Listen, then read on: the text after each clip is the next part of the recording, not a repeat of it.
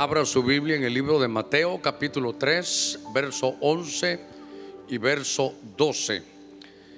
Es una palabra que quiero poder compartir con ustedes esta mañana. A veces en la vida uno no entiende algunos procesos a los que Dios, hermano, somete a sus hijos. ¿Cuántos hijos de Dios estamos aquí? Mire, dice la Biblia, Mateo capítulo 3, verso 11.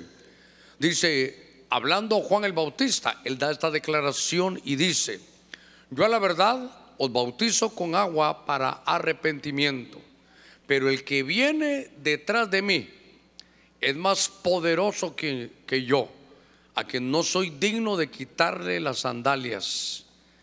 Dice, Él os bautizará, hablando de Jesús, con el Espíritu Santo y fuego.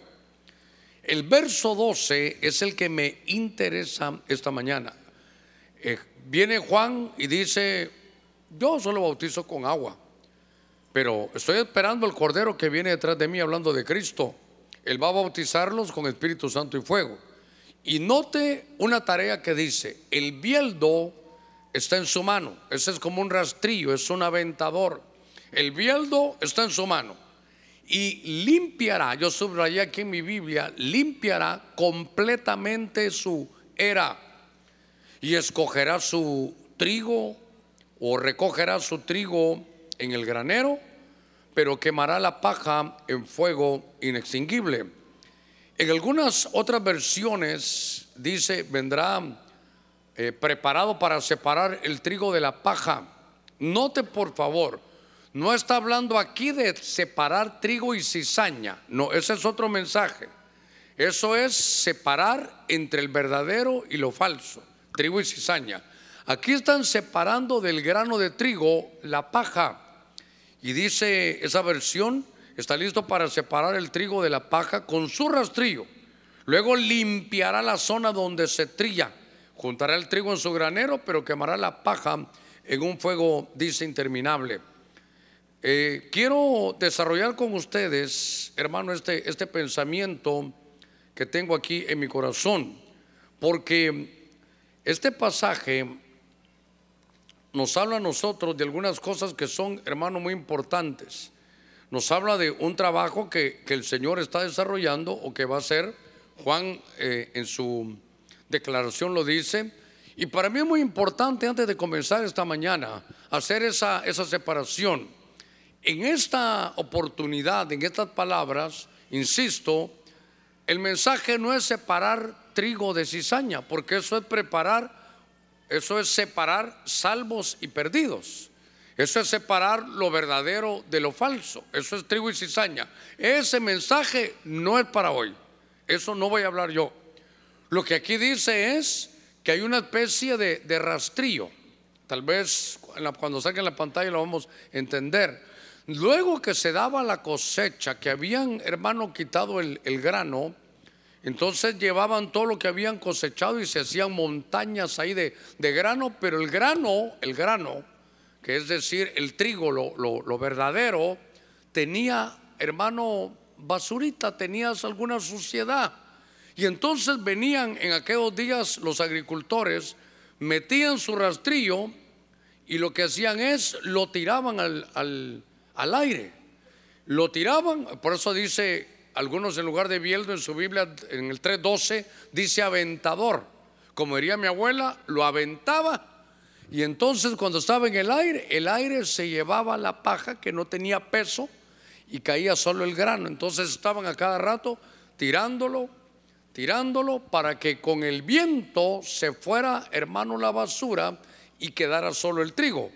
Entonces, lo que estoy hablando o lo que quiero hablar hoy, ya le dije, no es trigo cizaña, es trigo y quitarle la paja, quitarle lo que nos sirve. Por eso es limpieza. Esta mañana lo que yo quiero trabajar es cómo Dios, hermano, opera. En, no siempre lo hace así, pero lo que voy a trabajar hoy es una limpieza, hermano, rara. A ver cómo voy a tratar de... Tengo que tomarme unos, unos minutitos para que usted lo entienda y que yo pueda darme a entender de la mejor manera para que nadie se confunda. Porque esto los antiguos le llamaban zaranda. zaranda. Entonces, cuando hay zaranda es que Dios lo que está haciendo es limpieza. Él lo que quiere es que quede el grano puro, que quede lo cierto y lo que no sirve lo va a quitar. Y hermano, le anticipo, hay cosas que uno tiene, hay cosas que uno tiene y que uno cree que le van a servir o que uno cree que está, que está suficientemente limpio. Pero uno no sabe que de pronto hay cosas, hermano, que hay que quitarse. Fíjese que estuvimos en una boda ayer, estamos sentados a la parte de los ancianos, ahí con Carlos estamos platicando. Y no sé cómo la que sirvió la comida o la cena, hermano, al estar viendo para otro lado, qué sé yo, le chorreó todo el plato en, la, en, el, saco. Entonces, si usted lo miraba aquí de frente, el hombre iba pero pulidito, ¿verdad? Bien vestido. Pero atrás se miraba que lo habían manchado, había que limpiarlo. Me estoy esforzando por esto porque no he llegado al punto donde quiero llegar.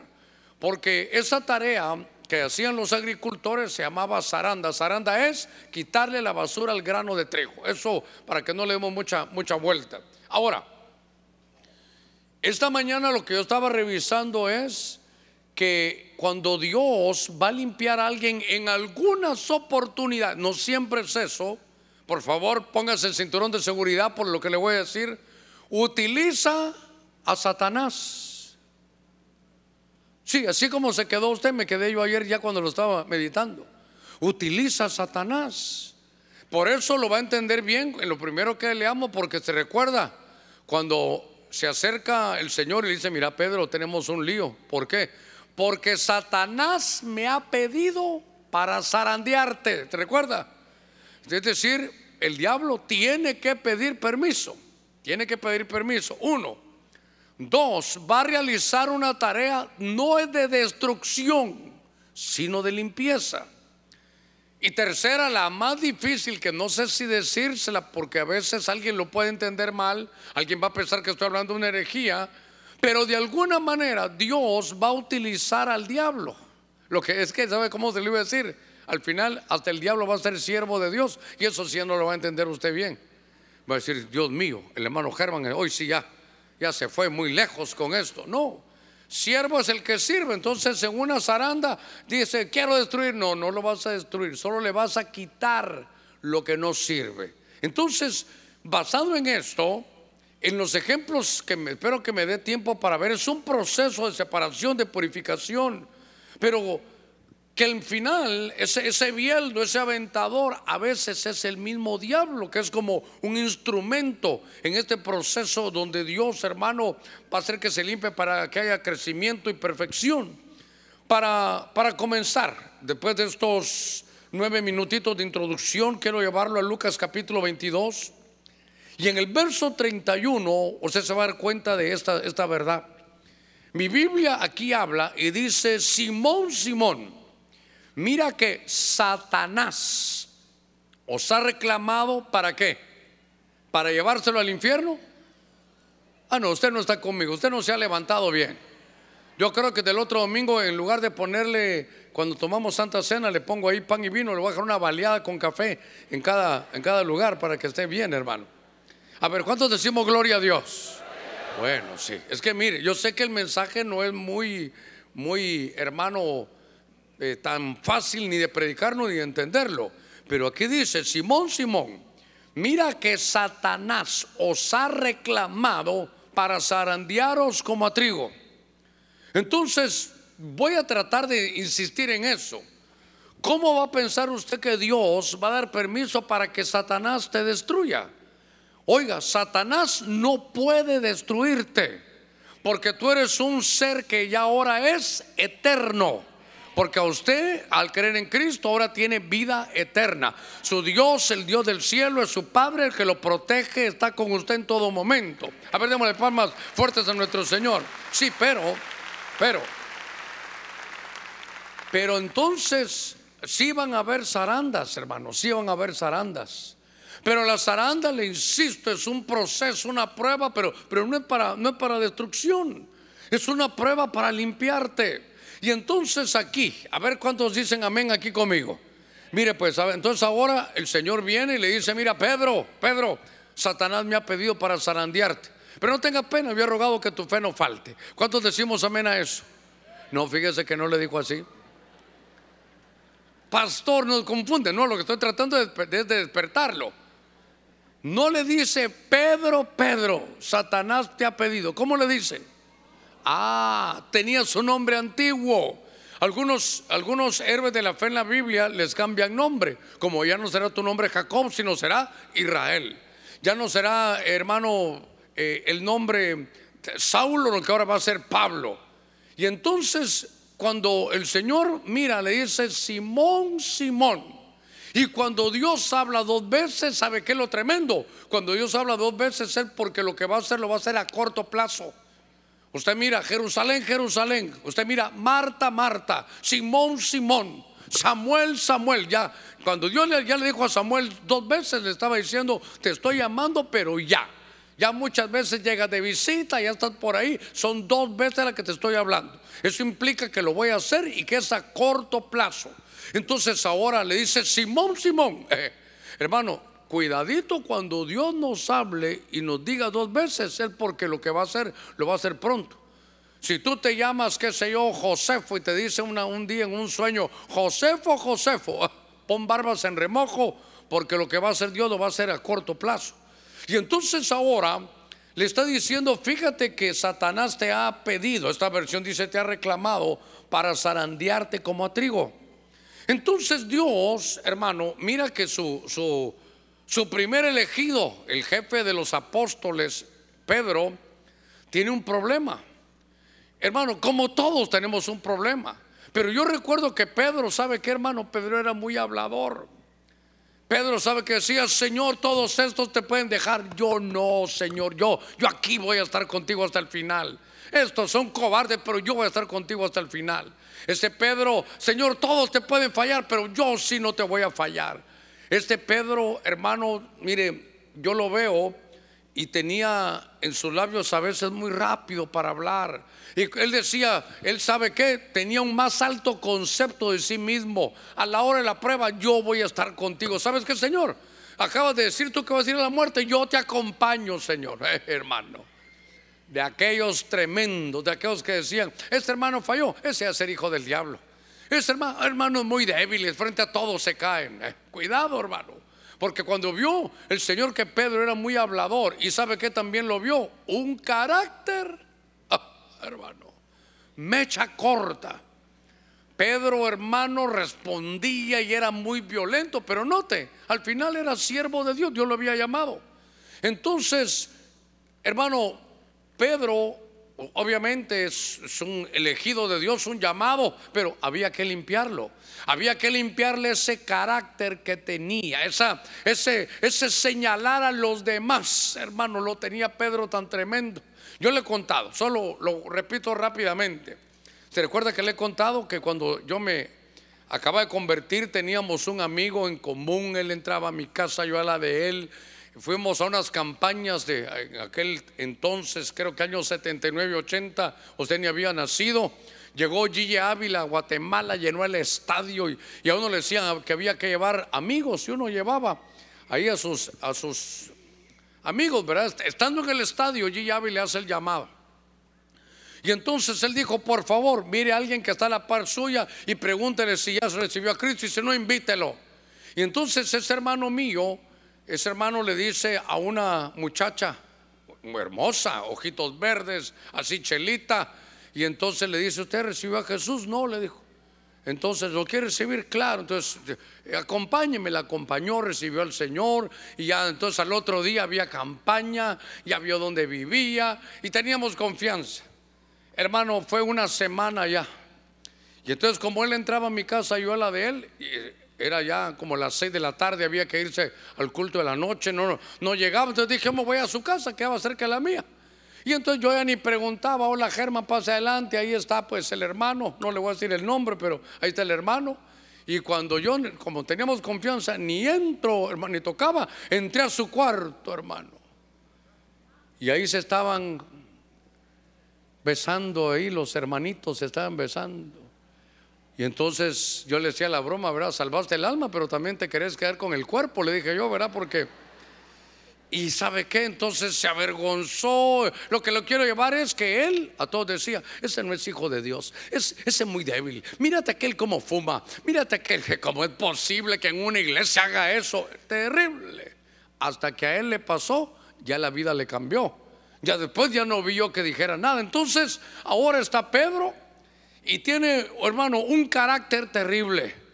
Y de repente llega el momento de la prueba y van a zarandear, hermano, van a zarandear ahí a Pedro. Y entonces agarran al Señor y a Pedro le da miedo.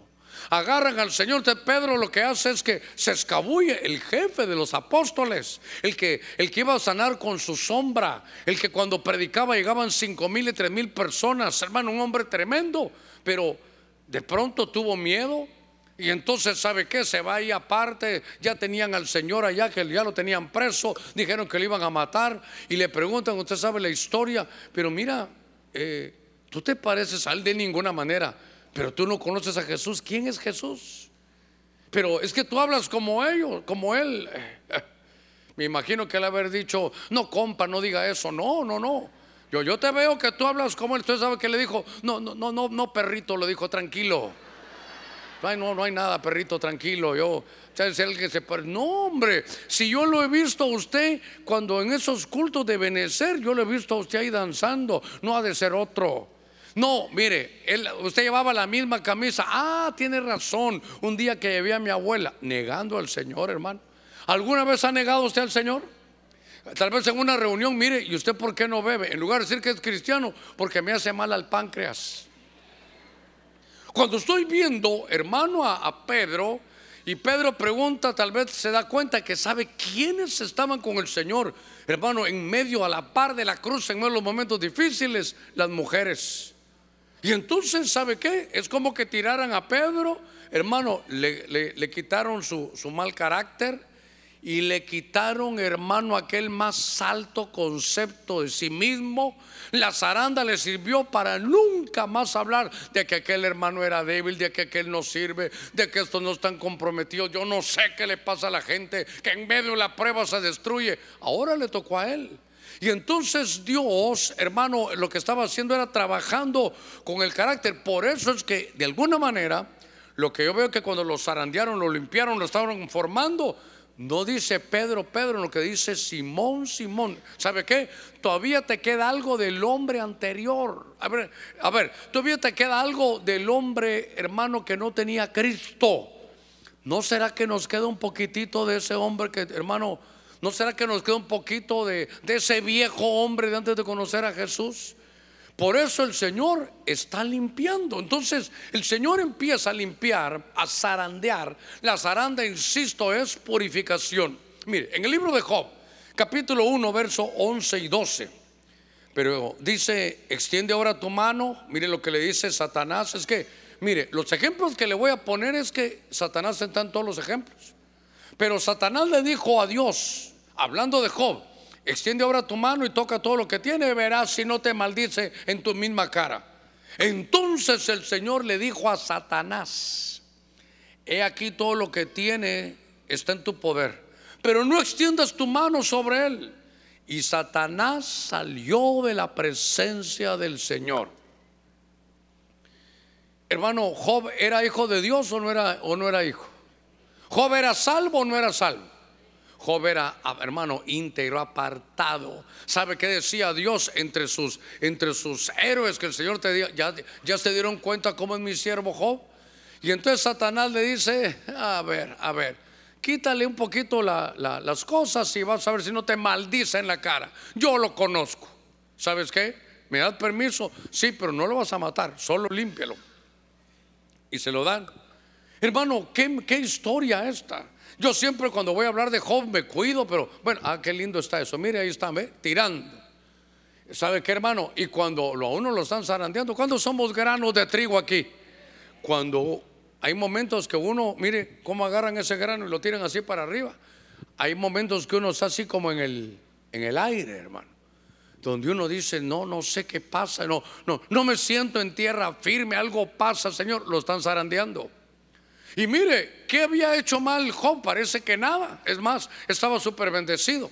Pero de pronto Satanás pide permiso para quitarle la salud, para quitarle algunos bienes materiales. Y entre todas las cosas que me llamaron la atención de Job es que llegó un momento en su empresa, pero un hombre empresario, un hombre reconocido, un hombre que pedía consejo. Cuando pasaba en los parques, todos se callaban para oír, hermano, la, la sabiduría de Job. Y entonces, ¿sabe qué? Hermano, usted sabe la historia, se enferma, pierde esto, pierde el otro. Pero me, recuerdo yo, usted lo sabe, lo hemos platicado algunos domingos anteriores, que cuando Job estaba en lo mejor de su empresa, hermano, no quería contratar gente que ya fuera mayor, no quería contratarla. Y entonces unos jóvenes le dijeron, mira, que yo creo que hay unas plazas ahí, no quisiera darle trabajo a mis padres. Entonces cuando él vio que ya eran avanzados en edad, ¿sabe qué le dijo? Mira, perdóname, tus papás no me sirven ni, ni para trabajar con los perros de mi ganado. Hermano, uno tiene que cuidarse cuando está siendo bendecido.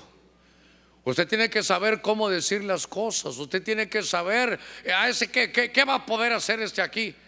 Pero cuando pasa el tiempo y él está enfermo, él, hermano, pierde todo, pierde sus empresas, se cierran, hermanos, se quiebran, ¿sabe qué? Eh, le vino el COVID en aquel tiempo y lo perdió todo. Y de pronto ahora ya no es él el que da trabajo, ahora es él el que tiene que pedir trabajo.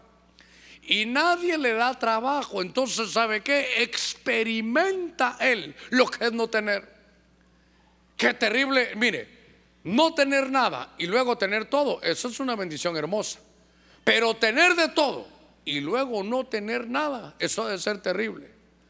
Dormir, hermano, en cama de agua y dormir después en un colchón de paja, eso ha de ser difícil. Pero, ¿sabe qué? Lo estaban limpiando, lo estaban zarandeando. Y entonces Satanás, hermano, hizo que no le dieran trabajo. Satanás hizo, hermano, que se enfermara, que le quitaran todas las cosas, hermano, que tenía de, bienes. Eh, le quitaron todo.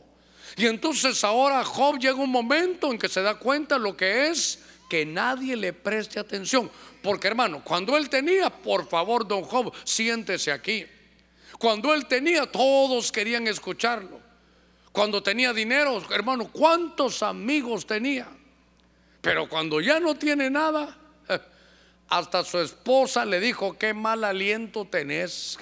¿Sabes qué? Mejor maldecía a Dios y morite. Se quedó solo, hermano. Se quedó solo. Cuando estoy viendo esto, el trabajo que, que Dios le estaba haciendo, hermano, lo que estaban trabajando en él, ¿sabe que él era? Era su ego, la manera de ver al que no tenía. Mire, ¿Alguna vez, no, no va a levantar la mano, alguna vez ha participado usted para darle a, los necesitados en los hilos de José? Uy, solo cuatro. ¿Qué pasó? Hoy no, no muchito.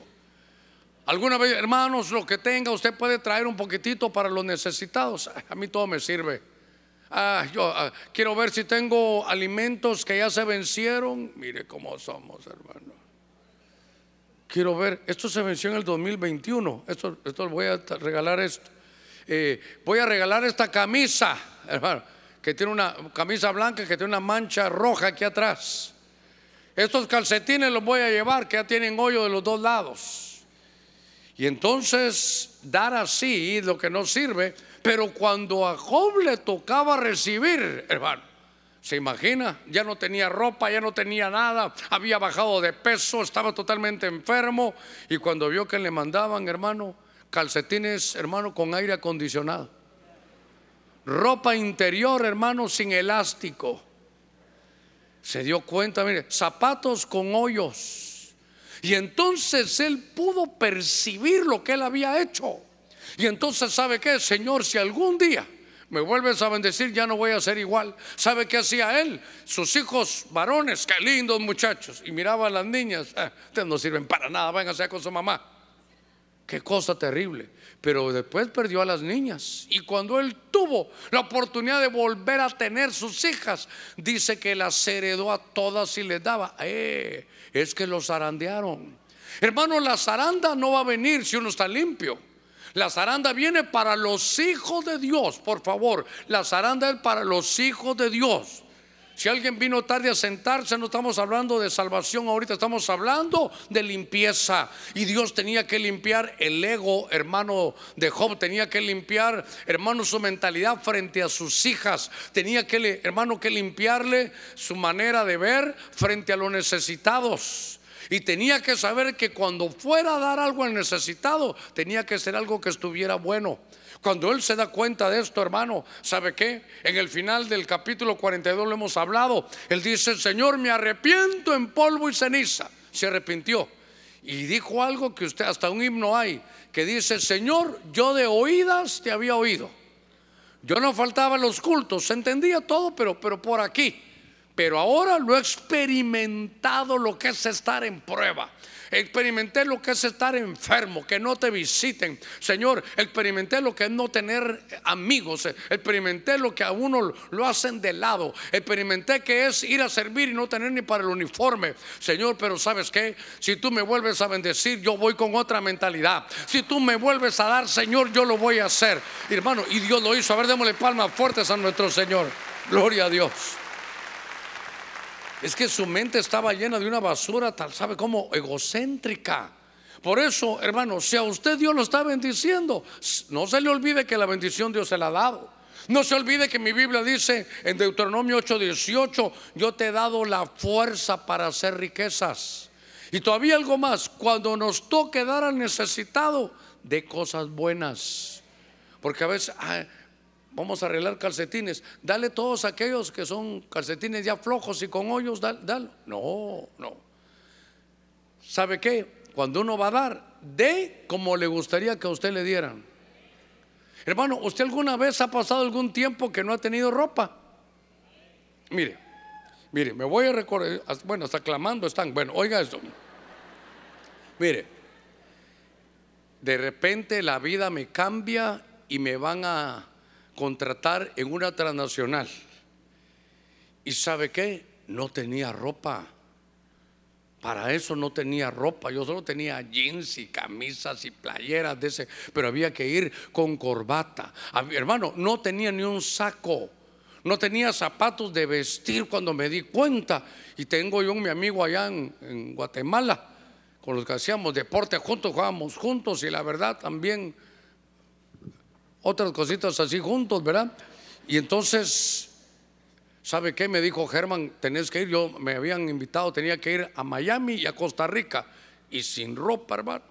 Y me llévate esto, llévate el otro, me dio zapatos, me dio pantalones y dos sacos. Y dije yo, ah, este sí, ¿verdad? Me dio de, de los de él. Y entonces ahí andaba yo, hermano, bien elegante, pero todo prestado, hermano.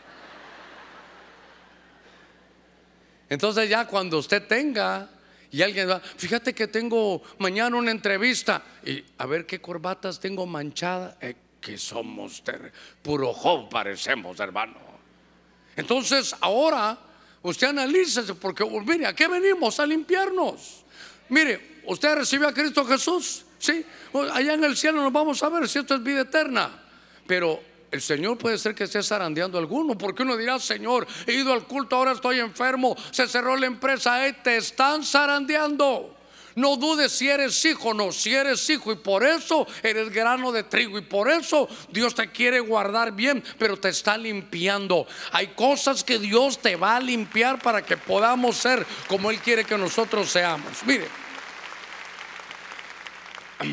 Primera Reyes capítulo 11, verso 14. Venga conmigo. Primer libro de Reyes.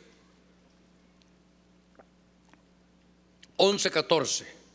Esta versión, y tal vez no le pedí el favor, tal vez allá en televisión búsquenme la Biblia Huneman, pero mírenle, vamos a leerlo aquí.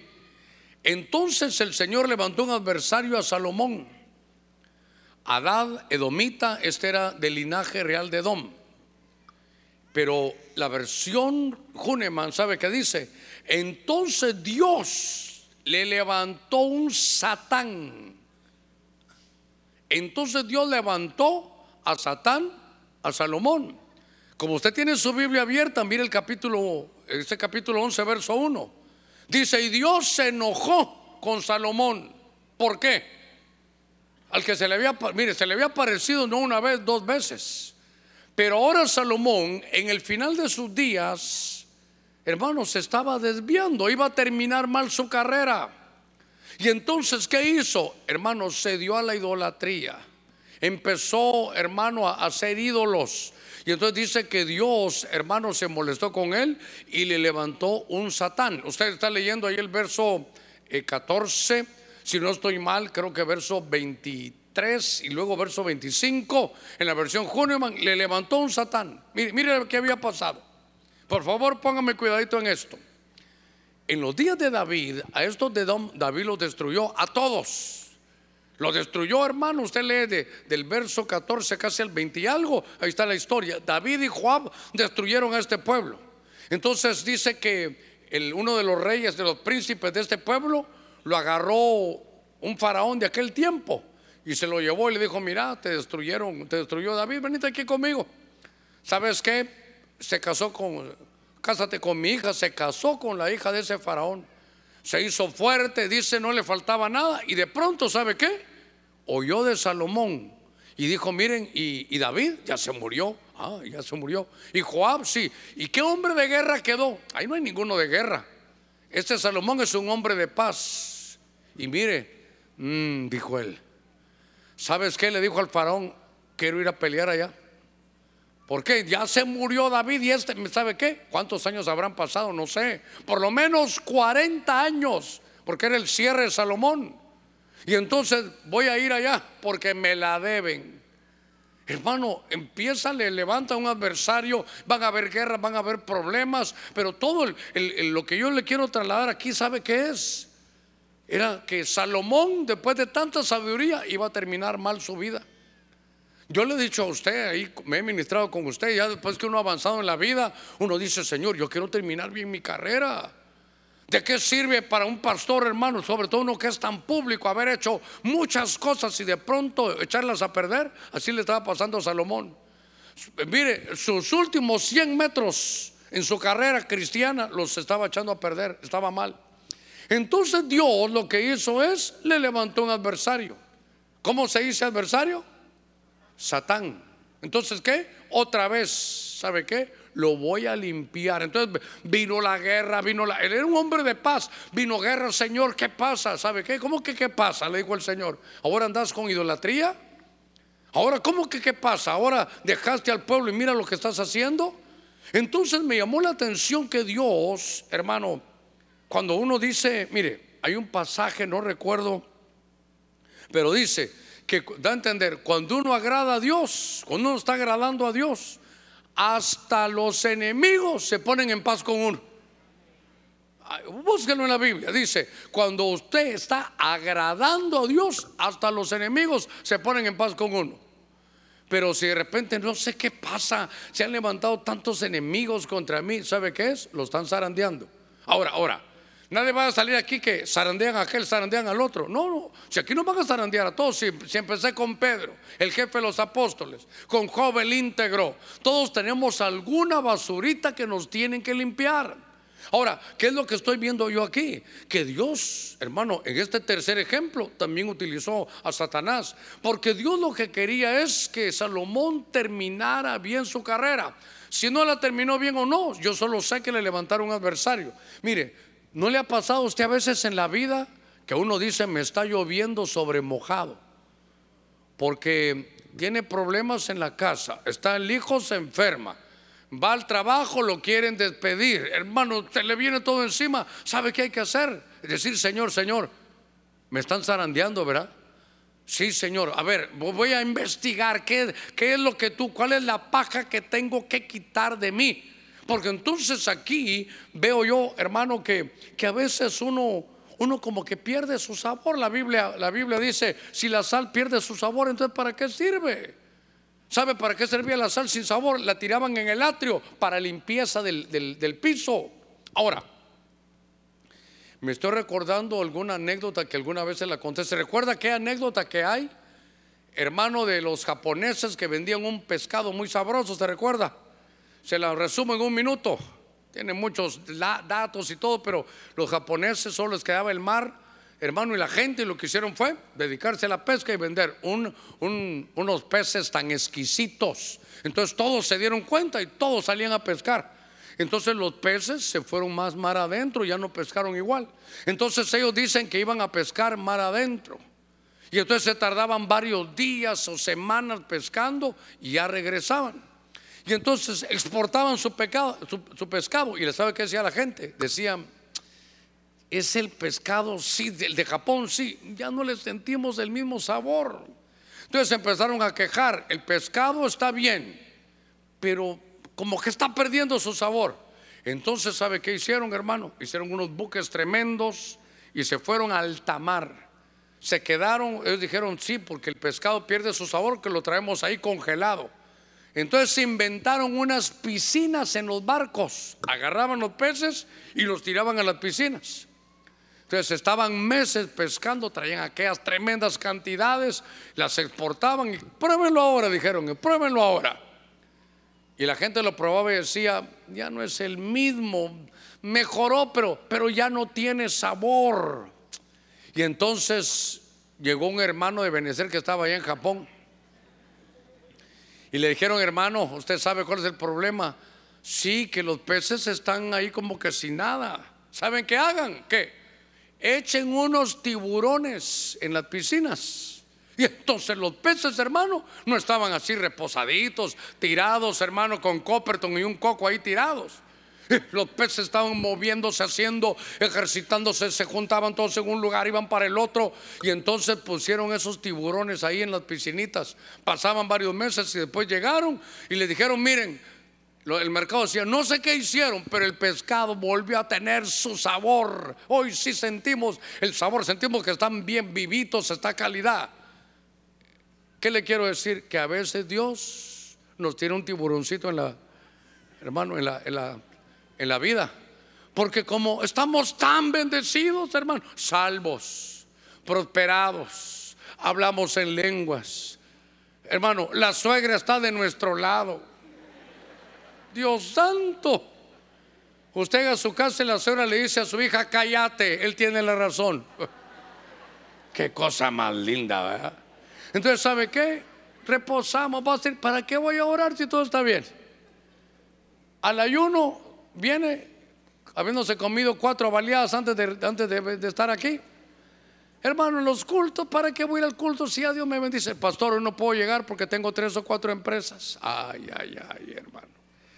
Entonces Dios te tira un tiburoncito te ponen una empresa enfrente, te ponen competencia, se enferma alguien, hermano, te vas, a hacer exámenes y los triglicéridos están, pero como jamás los habías tenido, te dicen que hay que revisarte bien porque puede haber un diagnóstico malo, te tiraron tiburoncitos, te están zarandeando. Lo que quiere Dios es que vuelvas a la oración, que vuelvas a la búsqueda, que vuelvas a la lectura, que vuelvas a la devoción, que no nos acomodemos y vuelve usted, hermano, a la bendición. A ver, démosle palmas fuertes está nuestro Señor. Nos están zarandeando. Pregúntele que está la par suya, ¿te estarán zarandeando? pero usted sabe que es el punto. Que a veces uno no entiende el proceso y dice, Dios me has olvidado. ¿O sabe qué? Yo creo que no soy salvo. No es posible que me estén haciendo esto. Sí, hermano, te están zarandeando. No fue Simón, Simón, a ver cómo se llama usted. Roberto, Roberto, Roberto, Satanás me ha pedido para zarandearte. Y no le diste permiso, ¿verdad, Señor? Sí, le di, te van a zarandear. Entonces, fíjense que estaba leyendo yo en estos pasajes. 1 Timoteo 1:20, mire esto. Entre los cuales están Himeneo y Alejandro, a quienes he entregado a quién? A Satanás para que, mira, pónganme ahí con amarillo, he entregado a Satanás. Hermano, no dice para que se vayan al infierno, sino para que aprendan a no blasfemar. Cuando se blasfema, hay otras versiones que sabe que dice, insultaron a Dios.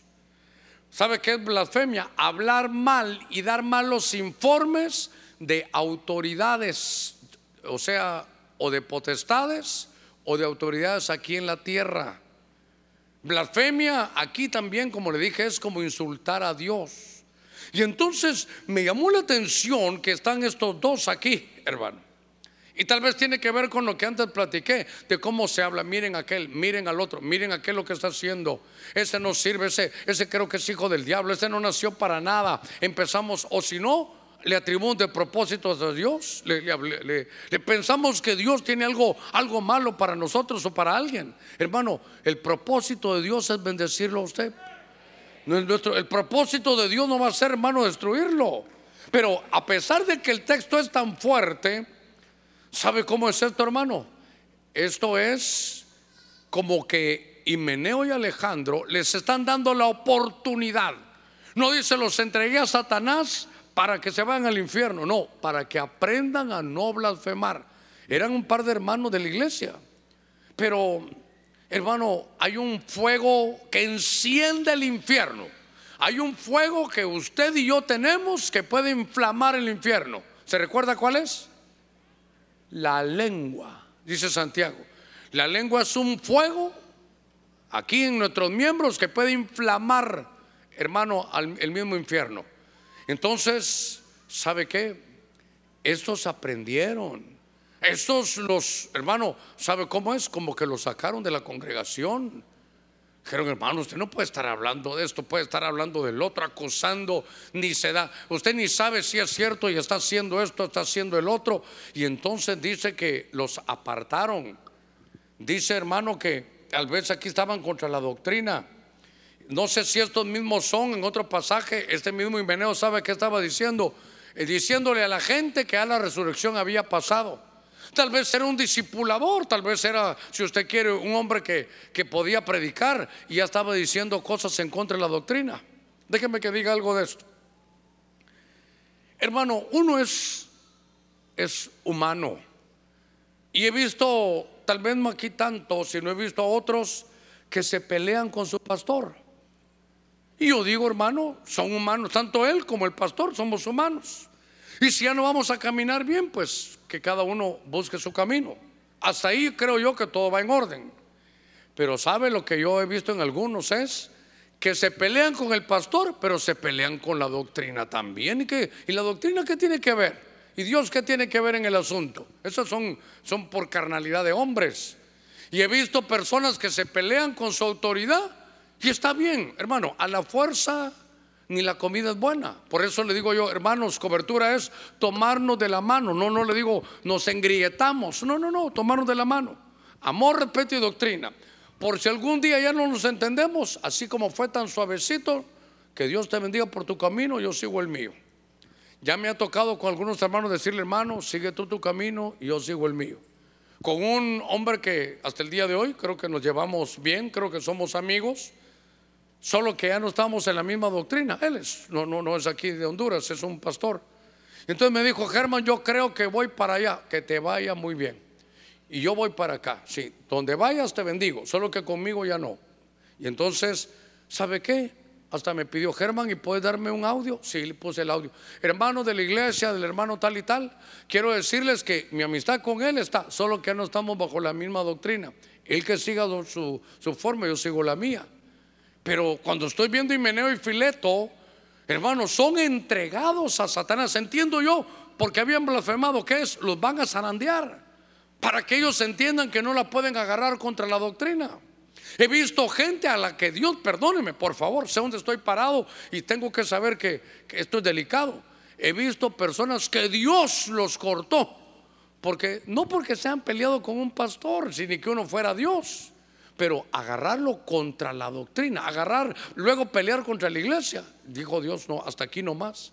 Cuando estoy viendo esto, estoy viendo que Meneo y Alejandro, hermano, lo que querían es que los pusieron, los entregaron a Satanás y sabe que ellos aprendieron el precio del silencio. Aprendieron, hermano, a que no podían estar levantando juicios contra toda la gente. Entonces, eh, en esta búsqueda hay un, hay un pasaje muy similar. En 1 Corintios capítulo 5, verso 5. Dice, sea entregado este individuo a Satanás otra vez. Pero oiga, ¿para qué? Para destrucción de la carne. A fin de que el espíritu se salve en el día del Señor. Entonces, La zaranda, hermano, no es para destruir. ¿Y a este qué le pasó? ¿Sabe qué? Una inmoralidad terrible. Mire, cuando usted lee su Biblia en 1 Corintios, capítulo 5, del 1 al 5 cabalmente, en el capítulo 1 dice, Pablo escribe, les dice, miren, perdónenme, ya me enteré de lo que está pasando en la congregación. Y hay un tal ahí que tuvo relaciones sexuales con la esposa de su padre, no dice con su mamá, con la esposa de su padre, seguramente una madrastra. Hermano, de haber sido un líder en la iglesia y se hizo, se hizo público, se supo. Y entonces le preguntan, Pablo, ¿qué hacemos? Y el hermano, ¿cómo está? No, él no está arrepentido. Entréguenlo a Satanás.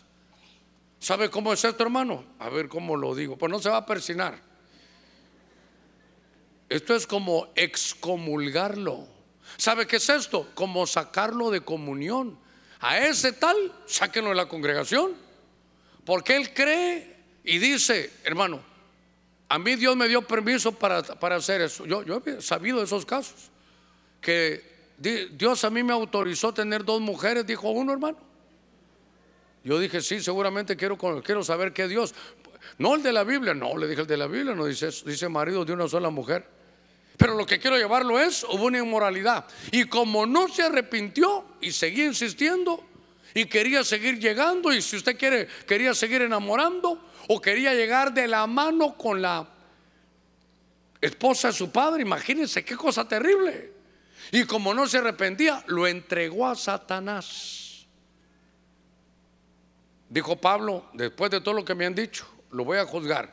No estoy con ustedes allá, pero mi espíritu está allá. Ese tal, entréguenlo a Satanás. Oiga, para que sea salvo, note, pero que hay una destrucción. ¿Sabe cómo es, hermano? Lo voy a sacar de cobertura. A ver cómo lo digo. Está lloviendo allá afuera y le voy a quitar el paraguas. ¿Qué pasa con alguien sin paraguas cuando está lloviendo? Se va a mojar, le va a venir esto, se va a enfermar. ¿Sabe qué? Toda protección de parte de Dios, yo se la quito, dijo. Pero ¿para qué? No para que se destruyera, sino para que en medio de la enfermedad, de la dificultad, de que todo se le viene encima, diga, Señor, perdóname, he fallado. Y si usted lee en segunda de Corintios, creo que 2, 5 por ahí, Pablo dice, ya dejen de señalar al tal, suficiente con la vergüenza pública que tuvo. Entonces, eso se, hermano, esto se llama zaranda. Y note que Pablo en dos casos dijo, los voy a entregar a Satanás. Quiere decir que Dios, hermano, por favor, si usted mira que alguna vez hay alguien que está siendo zarandeado, incluyendo a su pastor, porque uno, la gente que piensa que como uno es pastor no lo van a zarandear. hermano, ahí vimos a Pedro. A ver, a ver, le voy a decir, solo antes de leerle, le voy a leer 2 Corintios 12. Cuando usted mire a alguien que está siendo zarandeado, en lugar de pensar, este que hizo, ¿sabe qué es? Es un hijo de Dios y lo están limpiando. Y tenga cuidado porque alguna vez a usted también lo pueden, lo pueden limpiar. Pero vuelvo a la carga, no es destrucción, es limpieza. Este mensaje, ¿sabe qué? Yo no quiero ponerle miedo, quiero decirle, si a alguno le está lloviendo sobre mojado, no crea que lo van a destruir, no, solo lo están limpiando, lo van a dejar mejor, lo van a hacer que se recupere. hermano va a volver a su antiguo estado de prosperidad, va a ser bendecido, pero con una mejor vida. A ver, démosle palmas fuertes a nuestro Señor. Muy bien. Para que vea a quién le sucedió algo así. Y tenía que ver Satanás. Mire, 2 Corintios 12, 7. Según de Corintios 12, 7. ¿De quién le voy a hablar? Del apóstol, no Pedro, del apóstol Pablo. Y dice, y dada la extraordinaria grandeza de las revelaciones, esto no era porque tuviera mal carácter, esto es porque, le, porque Dios le daba tanto, hermano. Por esta razón, para impedir que yo me enalteciera, me fue dada una espina en la carne Oiga, un mensajero de quién? Ya lo leyó arriba. Un mensajero, hermano de Satanás. Hermano, ¿para qué? Para que me lleve al infierno. Pero mire, mire qué terrible aquí. Para que me abofetee. Para que yo no me enaltezca. Ah, bueno. Entonces aquí miramos al apóstol Pablo. Pablo no, no hay problema, hermano, con su carácter. Bueno, tal vez sí un poquito, ahí le voy a contar lo que vino a mi mente. Solo que no se me vaya. Una vez Pablo iba de un viaje misionero, iba en un viaje apostólico. Y había un muchacho que se llamaba Juan Marcos y le dijo, venite conmigo, vamos. Y cuando iban a zarpar, le dijo Juan Marcos, yo creo que no me voy. Veo que está muy nublado, no sé cómo va a estar, me da miedo el mar y si algo pasa. Entonces le dijo Pablo, quédate. Pero ¿sabe qué le dijo? Quédate. ¿Y sabe cómo? Y nunca más vengas conmigo. Qué carácter el de Pablo. Pablo decía, Juan Marcos, no te lleves ese cobarde. No le perdonó ni una, hermano, ni una le perdonó a Juan Marcos. Solo que yo estaba diciendo que el carácter de Pablo. Es más, ¿sabe qué decía Pablo? Me estoy recordando. Pablo decía, Corintios, ¿cómo quieren que vaya a visitarlos? ¿Con vara o con una palabra, hermano, de, refrigerio? O sea que Pablo, carácter, hermano, fuerte. Bueno, una vez Pablo se peleó con Pedro. ¿Y sabe qué le dijo? Delante de todos, sos un hipócrita, le dijo. Porque tú Estás enseñando a judaizar aquí a los gentiles. Bueno, es otro lío. Estoy diciendo que pensé yo que no tenía que ver, pero ya me recordé que Pablo también tenía ese lío. Ahora, Pablo no es que, hermano, él fuera el gran hombre de Dios así, sino que Dios lo eligió y Dios en su gracia le daba unas revelaciones. Usted mira, tengo que decirles un misterio, que ahora les voy a hablar de otro misterio. Misterio es un secreto sagrado revelado. ¿Sabe qué dice? Este misterio que Dios me reveló había estado oculto desde el inicio, hermano, de, que el hombre fue creado. Esto los ángeles querían ver, Dios me lo dio a mí. Sobre el misterio de Israel, el misterio de Cristo, el misterio del arrebatamiento, hermano. Él, él le dieron, mire, Dios le daba tanto que él dijo, me puedo inflar de soberbia de todo lo que Dios me da. Y entonces lo que me llama la atención es que Dios lo va a zarandear para que no se exalte mucho. Y yo, perdóneme, en mi, humanidad digo, ¿por qué no dijo Dios, le voy a mandar un ángel del cielo? ¿Por qué no dice aquí y le enviaron a un ángel del cielo? No, un mensajero de Satanás. Entonces, si usted mira, Simón dice, Simón, Simón, Satanás te ha pedido para, para zarandearte. A Job, allá le llevó la queja que lo iban a zarandear. A Salomón le levantaron, hermano, a Satanás. Y Meneo, hermano Fileto, y, el joven de, la inmoralidad de los corintios, lo entregaron a Satanás. Como que tenía una, como que le permiten una tarea, hermano, de, limpiarnos de, de tantas cosas. Entonces, ¿sabe qué? El peligro, mire, oraba, buscaba, ayunaba, nadie como Pablo. Y le empezaron a dar tanta revelación, oiga esto, tanto éxito hermano, en ministerial, tanto éxito ministerial, que entonces uno se puede inflar. Entonces, ¿sabe qué dijo Dios? Te voy a mandar una espina. ¿Para qué? Cuando ya se empezaba a inflar, cuando el caminadito de pavo real venía, recordate que sos humano. Hermano, ¿se recuerda usted lo que cuentan las historias de los Herodes que eran los reyes? Cómo iban ellos en sus carruajes dice que iban en sus carruajes y ellos mismos pagaban, no recuerdo cómo se le llamaba a ellos. Ellos mismos pagaban a uno que estuviera cerca de él que le dijera, hey, bajate, vos sos humano. Recordate que sos humano, bajate, bajate. Fíjese que una vez llegó Herodes y la gente empezó a decir, voz de Dios y no de hombres. Voz de Dios es la de Herodes. Y mire, cada vez que decían voz de Dios, se imagina, voz de Dios, uh, se infló tanto que dice que murió comido por gusanos. ¿Cómo uno se puede inflar, hermano? Hola, hermano, ¿qué tal? Está gusto saludarlo. Hola, hermano. Hey, esa voz la oigo en las profecías. Usted profetiza en la iglesia así. Hermano, cuando usted profetiza, se mueven las columnas del cielo, hermano. Oh, ahí va uno, hermano, subiéndose. Hermano, yo oigo a todos profetizar, pero cuando oigo la voz suya, uy, hermano, me siento en el tercer cielo. Qué lindo haberlo conocido. Está bien, hermano. Ah, ya se infló. ¿Usted sabe qué dice Dios? el don de profecía yo se lo di. Pero como se le está subiendo, nos desinflan. Nos desinflan. Mire, yo le conté. Yo le conté a usted. Estamos en una reunión con el apóstol Sergio hace unos, qué sé yo, hermano, 25 años. Y entonces están y vamos, el apóstol Sergio iba a mandar a un, a un pastor a México. Entonces había que ayudarle con una ofrenda para comenzar. Entonces dijo, bueno, entiendo que no todos eh, los hermanos pues pueden de la misma manera. Pero vamos a empezar con las iglesias más grandes del ministerio. Germancito me dijo, ¿sí apóstol? Hermano, habían en el primer templo 800 sillas habían, no más de eso. Pero usted sabe, pregunte, ¿quiere ver mentira a un pastor? Pregúntele cuántos miembros tiene, hermano. Aquí hubo una reunión de 48 mil personas. Ay, ay, ay, hermano. Mire, uno de pastor dice, hay tantas malas embarazadas y espero en Dios que vengan trillizos. Hermano, lo que le quiero contar es que no fui yo, habían 800 sillas. Y el apóstol dijo, Germán, por lo menos en tu iglesia hay unas dos mil personas, ¿verdad, Germán? Y me sonó tan bonito ese número. Y sabe que él me gustó también, que el primero que dijo fue a mí, ¿verdad, Germancito? Yo me sentí Germanzote. Eh, yo por un ratito dije 800 sillas hay y no siempre se llena.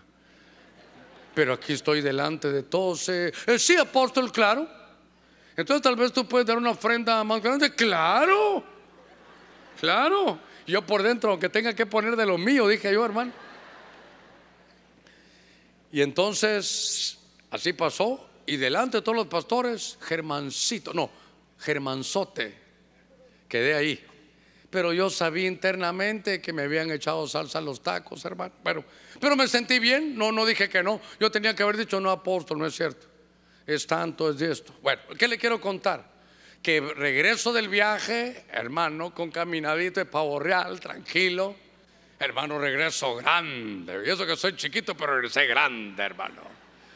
Y entonces hubo un culto, fue un martes allá enfrente de lo que ahora es el City Mall, ahí en el City. Y llovió, hermano, esa noche. Pero llovió que se cayó el cielo. Y en ese parqueo se inundaba. Lo que le quiero contar es que 250 personas, si mucho llegaron, hermano. Y entonces voy a predicar y miro yo la iglesia bien vacía. Yo ya sé, hermano, Dios, Dios me lo enseñó desde antes, que con los que estén, como que fuera el último mensaje. Prediqué, pero me quedé con eso. Y cuando voy saliendo me dice el Señor, ¿dónde están tus dos mil, Germán? dije, Señor, perdóname, perdóname. Entonces, ¿sabe qué? Desde ahora en adelante, ¿cuántos miembros hay en su iglesia? Uno, porque somos uno en Cristo. No, díganos la verdad, hermano, uno porque somos en Cristo. Aprendí, ¿sabe qué? El precio del silencio, me estaban desinflando. A ver, démosle palmas fuertes al Señor. Muy bien. Entonces, Pablo, en su orgullo ministerial, Dios le mandó. ¿Y sabe qué dice, sabe qué dice Pablo? Señor, te he pedido tres veces que me quites ese aguijón. Quítamelo, Señor. El Señor le dijo, ¿sabes qué? Bástate mi gracia. Hermano, ¿sabe por qué no dice cuál es el aguijón? Algunas de las razones por las cuales no dice cuál es el aguijón de, de Pablo. Porque si lo supiéramos, solo ese diríamos que es bíblico. Pero cada uno tiene su aguijón. Dios sabe cómo bajarlo a uno. Cuando uno ya está muy, hermano, tremendo, ¿verdad? Hermano, cuando usted dirige como, como veo caer la nube de Dios sobre nosotros. Y, si fuera cierto, hermano, qué bien, pero al final es, hermano, es el Señor. Eh, mire, unos siembran, otros cosechan. ¿Qué más sigue? Pero Dios del crecimiento. Mire, ¿sabe qué dice el Señor? Acuérdate cuando ya estás en Canaán. Acabas de salir del desierto, acuérdate que soy yo, dice Dios, acuérdate que soy yo el que te doy el poder para hacer riquezas. Es decir, tiene riquezas porque yo te doy el poder. Si yo te quito el poder, ya no tiene riquezas. No se te olvide eso. A ver, démosle palmas fuertes al Señor. No nos van a desinflar. Seguramente me, habrá, me hará falta algún ejemplo. Me quedan un minuto para terminar. Pero busqué al final, cuando yo sentí buscando esto en la zaranda, fui a ver dónde tenía que ver Satanás. Porque hermano, si Satanás está involucrado, es solo única y exclusivamente porque primero tiene que pedir permiso. Y dos, se lo pueden otorgar. Y tres, le van a decir, no lo destruyas. Si a usted lo están zarandeando, sepa algo esta mañana. No es para destrucción, es para limpieza. Lo tienen que limpiar porque es necesario. Dice Dios, voy a quitar todo lo que no es para ti y te voy a dejar a ti. Ahora, hermano, yo, mire, ya ahorita se me acabó el tiempo, solo quiero decirle esto. Por eso creo que uno debe de orar, por lo menos hasta el día de hoy, así he aprendido Señor, todo lo que es tuyo, dámelo. Y lo que no sea tuyo, no lo quiero ni regalado. Porque para otros será bueno, pero para tu propósito en mí no. Mire, voy a terminar. Lucas 13, 16 dicen los hermanos de alabanza suben, dice, y esta que es hija de Abraham, el que es hijo de Abraham es salvo. Diga conmigo, salvo. A la que Satanás, oiga esto, ha tenido atada durante 18 largos años. ¿No debía ser liberada de esta ligadura en un día de reposo? Esta mujer estaba encorvada. ¿Sabe cuál era su cuál era el problema? Desde este ángulo, que solo su visión era terrena, terrena, solo la tierra. Entonces a veces Dios, cuando nuestra visión está solo aquí en la tierra, porque la Biblia dice, Colosenses 3.1, poner la vista en las costas de arriba y la encorvada solo puede verlas las de abajo. Ya no busca el Señor, no, no, eso lo buscamos, hermano, las, las bendiciones del Señor. Ya todo aquí en la tierra, riquezas aquí en la tierra, lo que queremos es bendición y prosperidad de dinero aquí, solo aquí. Entonces, ¿sabe qué? Ese era el problema que ella tenía. Entonces vino Dios y ¿sabe qué? Le quitó la atadura y dice que al final se pudo enderezar. Si hay alguien que no ha podido enderezarse, esta va a ser una buena mañana. Porque esa mujer tenía 18 años de no poderse enderezar. ¿Sabe qué? De tener su visión solo aquí en la tierra. Pero cuando el Señor la sana, puede ver para arriba. Dice, poned vuestros ojos en las cosas de arriba. Me da la tarea esta, esta mañana de hablar un poquito de la zaranda que es limpieza. Hoy es solo quitar lo que no sirve. Y a veces lo que no sirve puede ser una amistad. Lo que no sirve puede ser, mis amados solteros, el novio o la novia tal vez no es lo que Dios tiene para ti, te lo pueden quitar. A veces una enfermedad es una zaranda que Dios permite. A veces todo el proyecto de Dios, hermano, es limpiarte. Nos están preparando y a veces hay enfermedades, hay aguijones, hay pérdidas empresariales, hay pérdidas materiales, hay calamidades. Hay situaciones, hermano, que que nos dañan.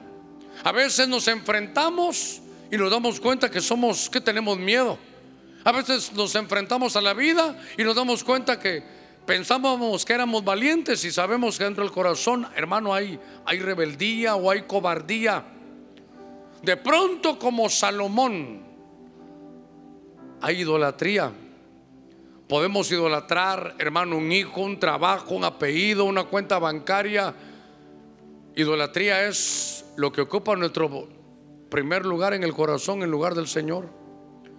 Yo quisiera esta, esta mañana invitar a todos aquellos, nos ponemos de pie por favor unos, minutitos. El mensaje de hoy es limpieza, pero ¿sabe qué es? Para aquellos que están viviendo hoy una zaranda.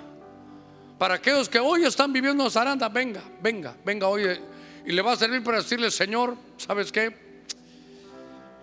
Ya entendí que no es destrucción, entendí que me estás limpiando, así que lo voy a soltar, lo voy a soltar.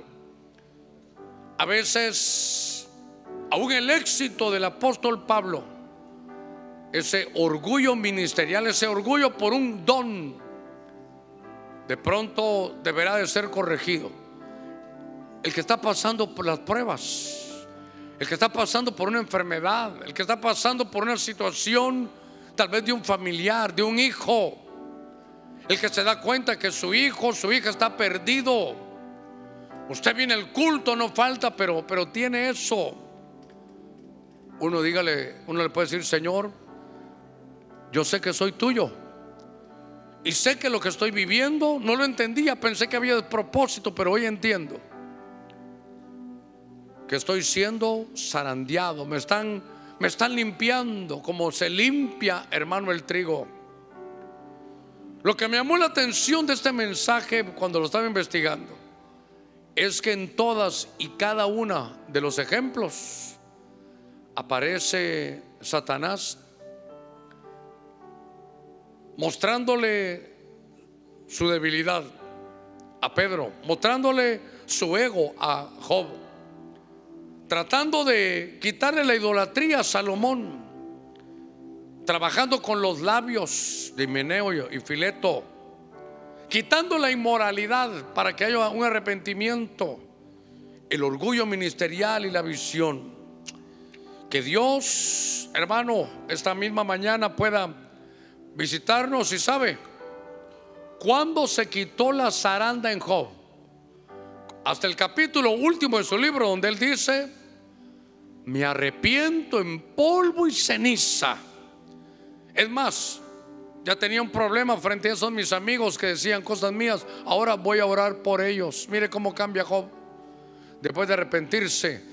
Cuando alguien entiende y se arrepiente, se acaba la zaranda, estás limpio. Cuando uno dice, Señor, sé que soy tuyo primeramente, sé que soy tuyo, pero que todas estas cosas las estás trabajando tú en mí ¿Sabe qué tengo en mi, en mi espíritu?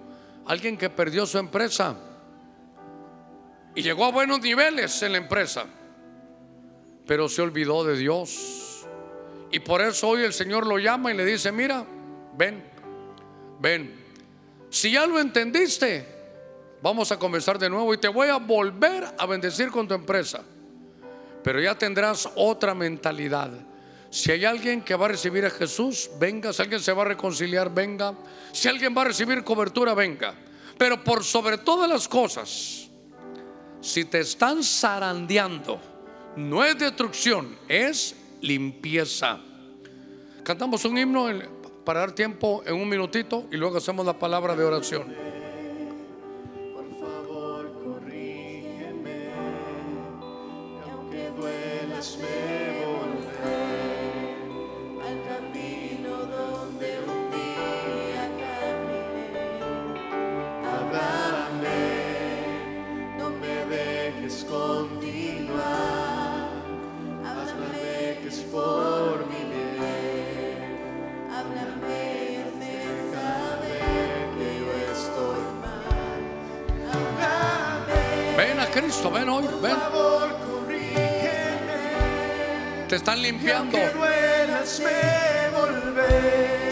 No conoce a Jesús, acérquese.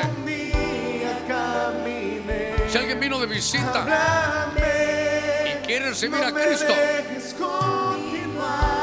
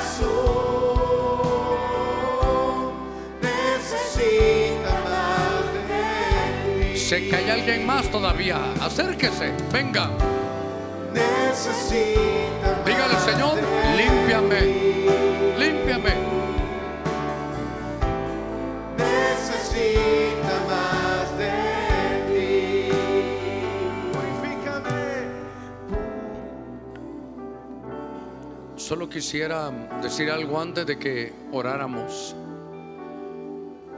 Como su pastor, usted me conoce, usted sabe que a todos los que estamos aquí en algún momento nos han zarandeado.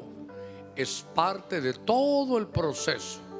Aquí no hay títulos, aquí no hay jerarquías, aquí todos somos hijos de Dios. Pero le quiero decir algo, mientras más se tarde en reconocer y decir, Señor, ya sé que estoy en una zaranda, sé que no es de propósito, sé que no es para destruirme, y ya lo entendí. Dame la fuerza para separarme de eso que no es tuyo. Dame la fuerza y Señor, por tu espíritu cambia mi carácter, cambia mi, mi visión, dame entendimiento. Quiero, Señor, aprender de ti a ser manso y humilde a pesar de todo lo que tú me has dado. Yo siempre he pensado que el libro de Job tuvo 42 capítulos. Ni tuvo menos ni tuvo más, porque hasta el capítulo 42 él dice, me arrepiento. En ninguno de los capítulos anteriores él pensaba que había culpa en él. Hasta que él reconoció y dijo, me arrepiento, Señor. Te he atribuido el propósito, he pensado que esto, Señor, lo enviaste para destruirme, pero hoy sé. Por eso él dice, de oídas te había oído, pero ahora mis ojos te ven, ahora tengo la experiencia viva de que estoy en tu mano. Vamos a cantar un himno más una vez y si hay alguien que todavía falta, dígale, Señor, no voy a esperar más, hoy vengo. Purifícame, límpiame,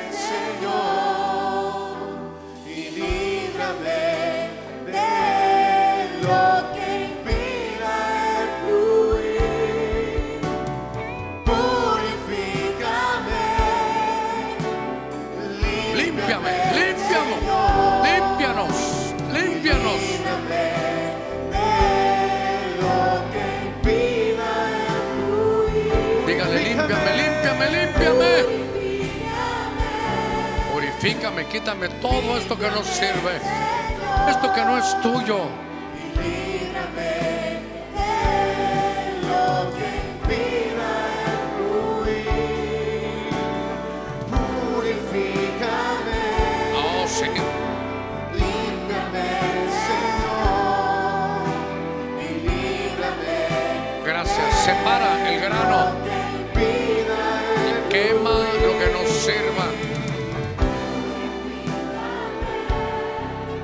Señor. Iglesia, le voy a pedir usted que está en su lugar, extienda su mano aquí al frente.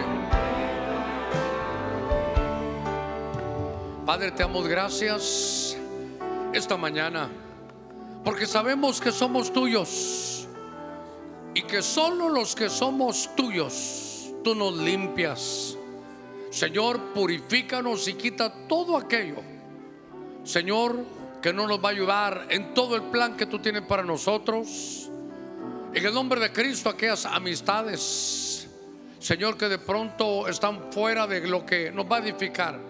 Señor, mis actitudes, te pongo mi carácter. Te pido, mi Señor, que me des esa bendición de aprender a ser manso y humilde a pesar de toda la bendición que, que me has dado. Mira cuántas empresas cayeron, se rompieron. Señor, estamos listos para que las vuelvas a poner en nuestras manos ya purificadas y limpias.